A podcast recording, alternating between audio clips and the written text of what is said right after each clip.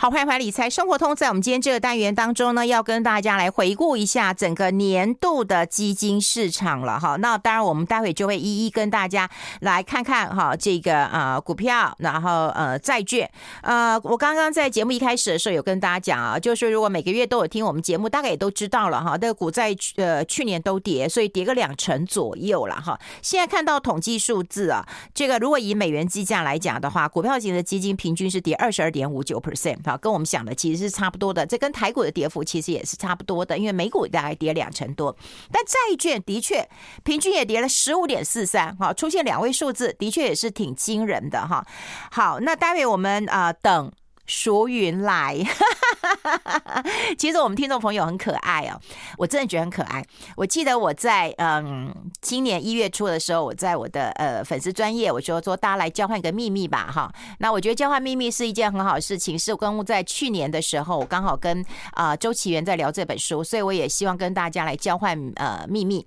啊，交换秘密，我觉得是把它说出来，你自己就没有负担嘛，哈。就我发现有几个听众朋友啊，然后就跟我交换秘密说：“韵芬姐，我跟你讲，你的节目呢，其实我有很多都听不懂。”啊好，没关系呀，好，没关系。他说，但是呢，就是很喜欢听啊，然后听到一点呃这个呃尝试啊，或者是呃知识啊，哈，其实听不懂也没关系哈。就是像我妈妈，你知道，有一天我既然还听到我妈妈在听有台的节目，我说你要干嘛？她说我学英文。我说哦，拜托你欧巴桑呢哈。她说蒙听啊蒙听啊马西听啊乌啊哈，不然的话 LV 估计都没要供啊啊。所以你看，蒙天啦，哈，蒙天啦。好，这个很开心，来介绍一下我们的好朋友，因为他一定是拿咖啡，然后就迟到了。欢迎一下晨星基金研究机构台湾区的负责人曾淑云，淑云好，玉芬姐好，各位听众大家好。我不是拿咖啡是一个原因，是今天三部电梯有一部在维修。啊、对，刚刚费勇有讲，门排人排到门口，哎，我看到都吓了，吓傻了。然后我跟我一直看着那个。咖啡店的老板说：“我现在可以先进去排队。”他好紧张，他一直手在抖。他说：“怎么办？你会不会因为我迟到？”然后，然后，然后你有没有在那个电梯里面听到我在呼喊你？有，我而且我第一次觉得，我希望广告再长一点。你知道我有很多的来宾啊，他们都会说：“哎呦，在那个电梯那个空间里面，然后就会听到我们的广播嘛。”对，然后又听到云芬姐在那边讲说：“我的来宾还没有到。”他说他全身发麻。我刚刚我刚刚在电梯里面的时候，突然在想说：“天哪！我来玉芬姐的节目这么多年了，这应该是我第一次在她的声音出来之前还没有踏进这一间房间。”我跟你讲，哎，应该每个人都会有迟到的经验。所以你现在告诉我说，我只是我只是比较晚发生而已。对你，你算是比较晚发生的啊？真的吗？对对对对，我真。对，果真有一次那个赖芳玉跟我说，对，我在电梯里听到你一直在讲我，我好害羞。我说你当时也害羞啦。我说你当时也害羞哎啦。他说，可是大家都看我，真的。但我我刚刚刚刚那时候前，我刚刚已经坐下来，我已经听到你讲说，你妈妈听了有台是为了学英文。对呀，要不然估计我那时候本来想，我以为你要接说，还是要听一下我的节目才买得起，估计跟。不是，我觉得，我觉得我跟听，对，我就跟我跟听众交换秘密的时候，他们跟他跟我讲说。我其实听不懂理财，我觉得我其实觉得很可爱，你有没有觉得？其实，其实我觉得有时候大家都把理财想的太难了，对，太复杂。而且你看，像有时候我跟玉芬姐在聊，其实有时候我们讲都很生活。你看，我们上次还有亏过五百万日元的旅行，对？对对对。所以其实我觉得，就是你在一般的生活当中，就好像说，我觉我觉得之前我也都会分享，就是有时候去旅行，我们当然观看这个美景、看人、看店，嗯，但是也会看一下那个周遭的经济环境。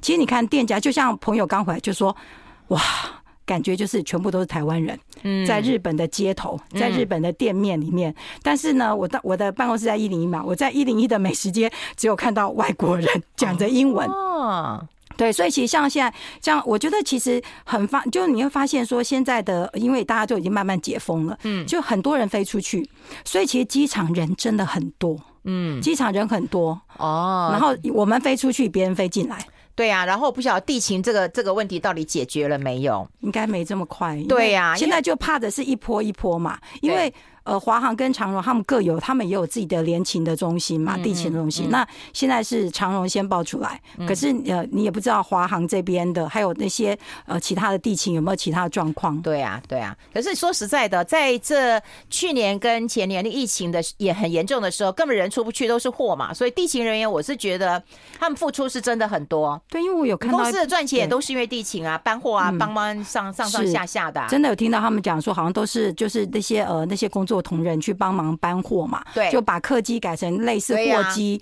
对，所以其实我不过我觉得每个公司自己的决策有它的考量啦，但因为这其实会牵扯蛮大，因为我相信其实这两天的航班多多少少都有慢一些，其实并不是只有影响到长荣，因为你想长荣如果他的行李都在输送带上没有下去，嗯，那。他那个机场的输送带就这么多，嗯，那他的货没有下，他没有上，他也会影响到别人嘛。对啊，对啊。然后其实我跟你讲，你今天晚来也还好，我还有很多新闻都没讲。对，可以发钱哦，对，发钱 发个六千块，你买年年菜花多少钱？呃，还没有细算呢，是吗？现在东西真的很贵，是不是一下就用完了？是我那天你要能够促进什么内需内内需啊？啊、呃，就是买的时候开心一点呢、啊。是啊，那你说我们会买什么奢侈品吗？不会嘛，因为发的还不够多嘛，没办法呀、啊。但是现在东西真的很贵。我那天我就去市场上买个烤猪肉，嗯、买一个买一盒虾子、嗯，然后又买了一个什么，就我就我的一千四个小朋友就没了啊。对呀、啊，很快就把。所以他他会对经济有什么样一个政策？我真的觉得，而且你说政府很有钱吗？但是政府的效率很糟了，所以还是发给我们吧，哈，反正你那边你也没考好，你想去喝咖啡对不对？我这里有，你不要去那里。对，我再说下去的话，可能 可能 我有，可能帮你准备好了，主管就要邀我去喝咖啡了，就我一天到晚就在骂他们。好了，我们先休息一下，进一下广告，待会就很快跟大家来回顾一下年度的呃一年度的债券股债我都讲了，我们待会讲一下组别，我们先休息一下，进一下广告。I like 好，我们持续跟我们晨星基金研究机构台湾区负责人曾淑云来好好谈一谈了。其实以去年来讲的话，每一个人都惨，但是我们看到股票类型的话，但有一些少数可能还不错。如果你有买到能源的话，对能源的话，我相信大家应该有很明有很强的感受了。那我觉得，当然就是乌二的问题，的确也是推升了能源这个类别的表现蛮大的一把。嗯对，那所以其实二零二二年的话，我们的能源股的。标的的话，呃，美元报酬是三十五点九的报酬率，嗯，然后第四季是十八点五五，然后下半年是十四点三三。哇！所以你看，其实基本上你看往前推的话，其实你看它其实整整个状况都蛮好。但事实上，在十二月份的话，这个能源类股是小幅的下挫，是负的三点三二。但整体来讲的话，你看我们刚刚云芬姐前一段提到，整体台湾合备销售的基金股票型是负的二十二，嗯，但这个组别是正的三十五点九，所以其实蛮可怕的。对。对对，但因为能源类股一般的一般多数投资人通常不会跟它呃长相水啦，一般的话可能就当做卫星的配置，然后会机动一点，就可能在呃因为它有价，因为它会波动嘛，价格会波动，而且通常会受到蛮多的政治面的一些影响，所以我觉得还是投资人如果有这一类型的话，其实基本上你还是要比较留意一下一些时事的发展。对，那表现第二名的是巴西，其实都很少啦，或天然资源、拉丁美洲其实都很少，泰国、新加坡这都很少。对。那这些的话，那像巴西的话是七个 percent 嘛，那天然资源是六点七八，拉丁美洲是四点三七。那基本上呢，巴西跟拉丁美洲多少还是受到，因为他们都是物产很丰富的地方。那尤其大家都知道，我们每次都说巴西跟拉丁美洲是连体婴嘛，所以都会一起。对，那所以到美元报酬率来讲，就到这四个组别是正数就结束了。对。就结束了。那再来的话，其实就是如果用美元来看的话，就下面的话就是像泰国，我跟你讲，那些都很少很少有啦。是泰国、新加坡、非洲、印尼，嗯那都很少了。对，对，那个大家也都不会有了啦。是这一类的标的的话，其实老实讲，二零二二年表现比较好的组别，其实基本上都是一些呃，即使你投资都是卫星配置的，嗯，然后比较是短线的标的比较多的这些组别，嗯，但是上呃下跌比较会。呃，反而是在负的表现的部分，大概可能也许是我们台湾投资人会比较喜欢的标的。当然，就是呃，表现最差的第一名是新兴欧洲，这不用讲嘛，因为大家都知道新兴欧洲的状况。对，那其次就是房地产欧洲，也不用讲，大家也知道欧洲的状况，其实房地产都不好。但是你看科技，哇，科技怎么会跌这么惨啊？科技，但科技，我苹果，你看美国一科技股，然后纳斯达克，然后那个那个费半的指数也都是在跌。对，它其实，但是你看它其实，我们刚刚讲像科技的话，整年的话。美元报酬是三十七点八三，是负的三十七点八三。那第四季呢是正的二点六，下半年是负的六点九一。所以你看它主跌段其实是在今年的上半年，尤其在第二季的时候，其实它跌幅是最大的。然后其次就是呃传媒通信，那传媒通信呢其实大概是负的三十六点七四。那它的走势跟科技股很像，就是第四季是正的四点四六，然后下半年是负的六个 percent，然后十二月份也是负的。五点五九，那像你看科技、传媒、通信这个科技股，尤其是科技股，台湾投资人真的是蛮爱的。然后其次的话，哇，就是我们台湾的中小型跟台湾大型。哎，我记得指数我们跌两成多，哎，对，就这种东大型。呃，股票都跌三成多啊！对，三成。所以，所以，但是你会发现，就是我，我觉得基呃，就是台股基金啊，其实会个别表现啦。就是因为在选股策略上，而且今年大家有没有发现，那个钱移来移去很快，所以其实其实投资人还是要仔细去看一下，就是投资标的的一些异动，并不是说，哎，台股跌两，但我们当然是可以判断说，哎，如果台股跌两成的话，嗯，那就是指数跌个两成多两三成，那到底为什么你的基金的跌幅会这么大？对。那这时候可能就要细看。那其实我们有一呃，如果等一下我们有时间，我们有一张台股的表可以看一下，就是说，哎，台股的基金的表现这样子。所以台湾中小型呢，一年的报酬率，美元报酬是负的三十六点六四。对，那大家会说，哈，可是用美元对，但因为。其实，其实我今天也是蛮吓一跳的，因为我一直觉得这最近这一个一两个月，台币是不是稍微比较有支撑一点，对，对不对？对。但是其实原来去年一年一整年，因为台币对美元也贬了十个 percent，好多哦。对，所以其实这也是为什么中小型跟大型都排在表现最差前十名。但如果我们用元币来看的话，其实中小型大概是负的二十九点六九，然后大型是负的二十八。嗯，所以其实这个就跟刚刚就跟云芬姐讲，就大概两成多，有没有？是不是就比较靠近？比较靠近，对，就比较靠近。对，所以可是因为我们在整个组别比较的时候，我们有时候会用元币跟美元来看嘛，所以是给大家一个 feel，就是说，哎，其实去年一整年，其实原来台币对美元贬值幅度来到十个 percent。那我们刚刚前面我那个讲那五百万日元的日元，日元对美元大概在去年贬了十二个 percent 左右，所以贬值幅度也都很大的。嗯，然后接下来我们来看那个美。美国，美国也跌很多哎、欸。对，美国大型增长型是负的三十一点七一，所以你看美国股市真的也蛮惨的，蛮惨的。对，而且它十二月份还负五点六八，然后第四季是正三，下半年是负一，所以它基本上其实这些呃，二零二二年表现比较差的组别，其实在上半年其实是它的主跌段，然后到第三季、第四季的时候慢慢收敛，但事实上都没有办法。呃，没有办法把这个原来亏损的部分补上去，所以整个整个年度看起来的报酬表现都还是蛮差的。嗯，对，所以其实呃，就回到刚刚一前面一开始提到的，全年的股票型基金美元报酬是负的二十二点五九，可是我们表现最差的十组的组别大概都三字头。对，其实是是蛮吓人的，而且重灾区就是美国、中国、台湾，对，科技还有欧洲。就是重灾区啊，这种越越你主要的呃比较核心持股，大概都会是这样。是没错，所以其实应该。不太会开心啦，但是我觉得我们讲股票两成，对不对？等一下我们都看债券，也是这样两成。哎，对，债券真的是没得看，还是两成多。对，给他夹一个越南，越南哦，真的跌蛮多的，因为好像有一些什么，嗯，他们内部的一些政策啦、贪污啦，抓了一些人呐。没错，越南的状况的确，其实而且，但事实上，其实呃，越南盾其实在二零二二年对美元才贬值三个 percent 多，所以它真的自己的股市跌幅就很大了。嗯，对，它不只是汇率的影响。所以整个看起来的话，就嗯，应该大家不会开心啦。但是，但是还是我们每次讲的，就是呃，如果你用的不只是单笔，如果有时候搭配定期定额的话，有时候在那个比较底的阶段的时候，其实投资人还是稍微做一点布局，就等等用时间来换取空间嘛。嗯，对。那这是股票型的部分，大中华跟 A 股也都跌了三十趴，对，都跌了三十趴。那你你会加码吗？通常很烂的地方，你会买吗？因为我觉得现在中国中国的话，现在中我觉得大中华一定受到中国的拖累，这是一定的，这是一定的。但事实上，如果以以整个区块来讲的话，新兴区块来讲的话，其实二零二三年的话，我应该还是会在那个亚洲区块还是会做一点加码的。对，因为我觉得已经。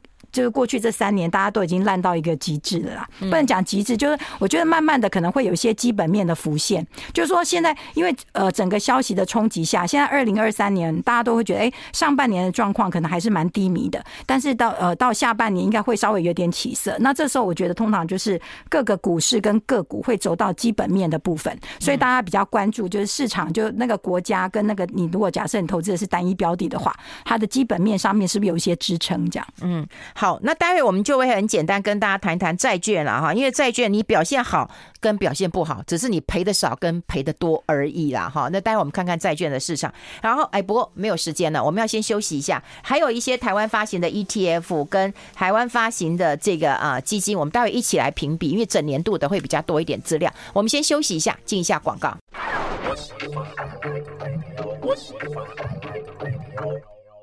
好，这里是爱来 Radio 中央流行网，欢迎再回到理财生活通第二个小时的节目现场了。我们现场的特别来宾是诚心基金研究机构台湾区的负责人曾淑云了。我们刚刚有跟大家聊到这个债券啊，债券今年也是惨兮兮的，整体平均是下跌呃十五点四三 percent。那所有表现比较好跟表现比较差，其实都是负的，没一个正的。转成美元之后，真的都是负的。对，因为刚刚前面讲，其实二零二二年美元是真的比较强，嗯，所以其实对美元没有贬值的货币，大概是巴西币跟墨西哥皮索。哦，对耶，对，还有俄罗斯的俄罗斯卢布，对，嗯，但是呢，应该台湾投资人不太会去，现在不会有这个，但是呢，所以其实其他货币，你看我们刚刚讲，我们我都不知不觉都觉得，哈，我以以为台币最近比较强一点点，我以为台币大概只有贬个六七个 percent，就我看到表的时候，他发现我发现九点九八，我想，嗯，难怪我觉得我的钱一直变小。要拿越来越多的台币才可以换一个外币，这样。但是你看日元，我们刚刚提到日元贬了十二点七二，嗯，所以其实也蛮可怕的。那你看像 欧元的话，对美元是贬六点一五，所以当你把它那个转换成美元之后，这所有的，所以难怪运芬姐觉得超级不开心的，因为其实本来债券型基金，呃，我们很很多年前就讲，其实债券型基金本来现在的报酬率就不可能像呃 N 年前的时候那个两位数的正向的报酬，所以其实你本来报酬率就是个位数，然后如果你的货币在一个你贬值的话，大家就把你的那个应该有的报酬就吃掉了。嗯，元币的话，债券基金其实是负的十一点八八，嗯，可是转成美元之后是负的十五点四三。你看一来一回就差了接近四个 percent，所以所有的货币其实基本上对美元都是贬值。那大家说，哎，那如果元币有没有正的？元币正的只有南非兰特。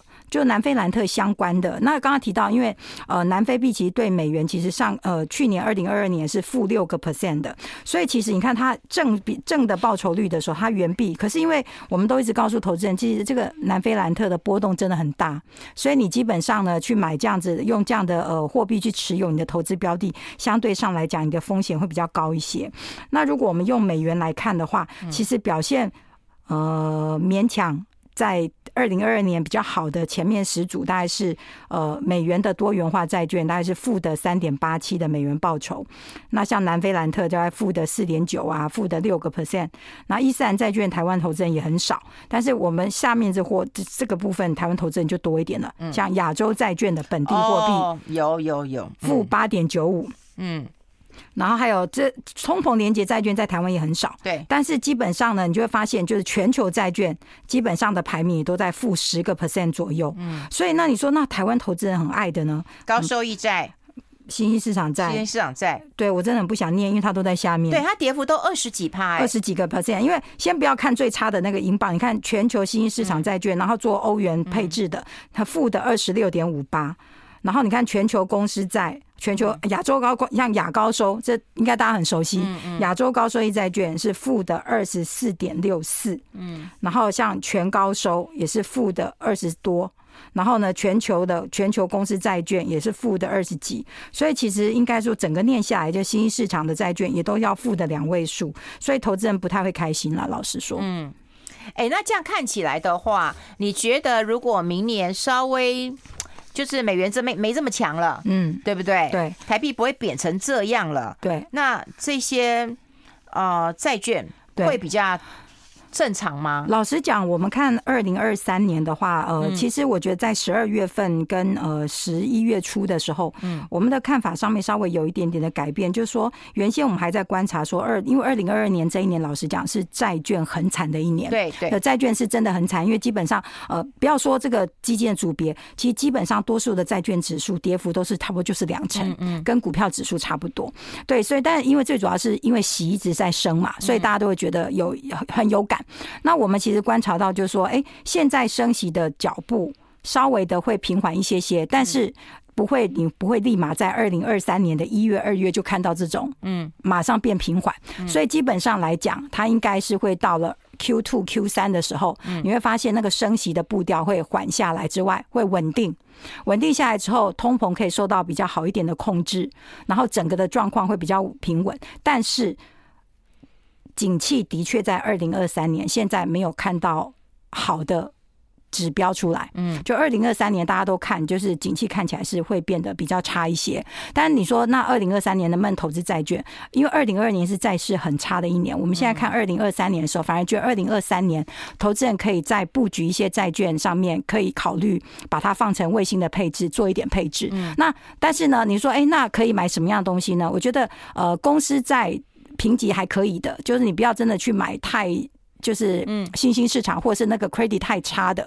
那那其实这个部分，因为最主要是你要想这些债券的发债公司，其实它的它的发债，它给你的它给你的那个益友。跟它本身的基本面是连在一起的嘛？如果它就是因为它的状况不好，所以它发比较高利息的债，对。那如果这本质不是太挺挺好的情况下，如果假设呃明年市场大家都看会衰退一些的话，那它本质如果不好的话，其实基本上表示它本业不好，所以它即使给你比较好的利息，你还是要很小心。所以我们还基本上还是觉得说，以就是平等比较好的公司债。或是全球债券还是比较安全一些，但是呢，你也不一定都要急着做，不一定要做长债，因为现在在升息，你会发现长期债券是往上走，但是你现在利率如果如果升息的脚步会到比较后段的时候，可能长债的那个长期债券的这种吸引力优势会稍微下降一点，所以投资人可以考虑买一些，就是可能它的短期偏中期的这样的债券，这这个部分的话，投资人是可以考量的。哦，好，那还有一点时间，我们是跟大家来谈谈台湾的 ETF 啊，嗯，其实它的跌幅也还蛮重的耶。是，但是就是提到说，其实 ETF 的话呢，就要看说，哎，怎么样的 ETF？因为我们刚刚提到，其实，在组别提，就是能源类股是表现最好的嘛，对不对？所以，如果如果你的 ETF 又是发两倍正向的，哇，那那是不是太可怕了？你看两倍正向，运芬姐看一下那个数字有没有？嗯，你那个我们是因为台币对美元是贬了十，就是。呃，贬值十个 percent 嘛，可你看它新台币，你看表现第一名的那个接口的高盛布兰特的原油两倍，正向两倍，嗯，它新台币的一年报酬是四十三，嗯，然后再来是元大的美国政府公债二十年的，嗯，它的反，但是它是做反向。有没有？所以你要看他的东西，它反向是也是正的二四十二，所以其实是正反，所以所以你会发现前面几名都是，如果是做跟债券、股市相关的，都是要做反一；可是如果他是做能源的，就要做正二。对，有没有？所以其实这个我们之前讲过，其实杠杆这件事情是刀的两面刃。它会让好的更好，差的更差，所以你方向要做对。所以你说，哎，是不是呃一？所以其实去年二零二二年，老实讲是台湾 ETF，说实在那个 AUM 成长蛮多的哦。那当然不不只不全是这些正二反应的，不是这种杠杆的，是那种高息的，什么零零五零五六啊这类的。那你这些高息期都赔钱比较多，我不能讲就是都赔钱，都都赔钱的比较多。我们不要连基金公司都要约我们俩去喝咖啡。我们，我讲实话都不行吗？这是什么年代呀？所以基本上来讲，就是去二零二二年的话，我觉得就是如果你是呃跟着基金组别这样子的 ETF，老实讲，真的绩效也不好，股票都。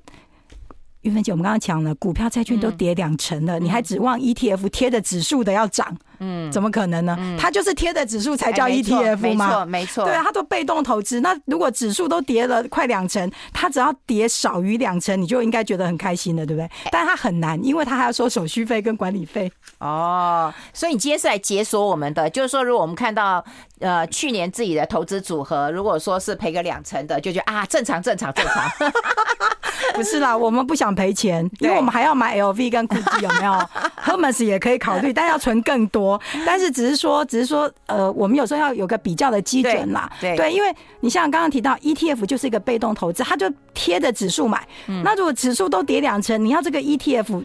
怎么涨很多？如果它涨很多，表示它根本没有贴着那个 ETF，它的 checking error 在正常一定很大的，因为它没有办法正确好好的 check 这个 index 嘛。哦，对啊。好，今天非常谢谢淑云到我们的节目现场跟大家做一个分享了。我们要跟你先跟你说新年快乐，对，新年快乐，新年快乐，新年快乐，祝大家发大财，好，拜拜。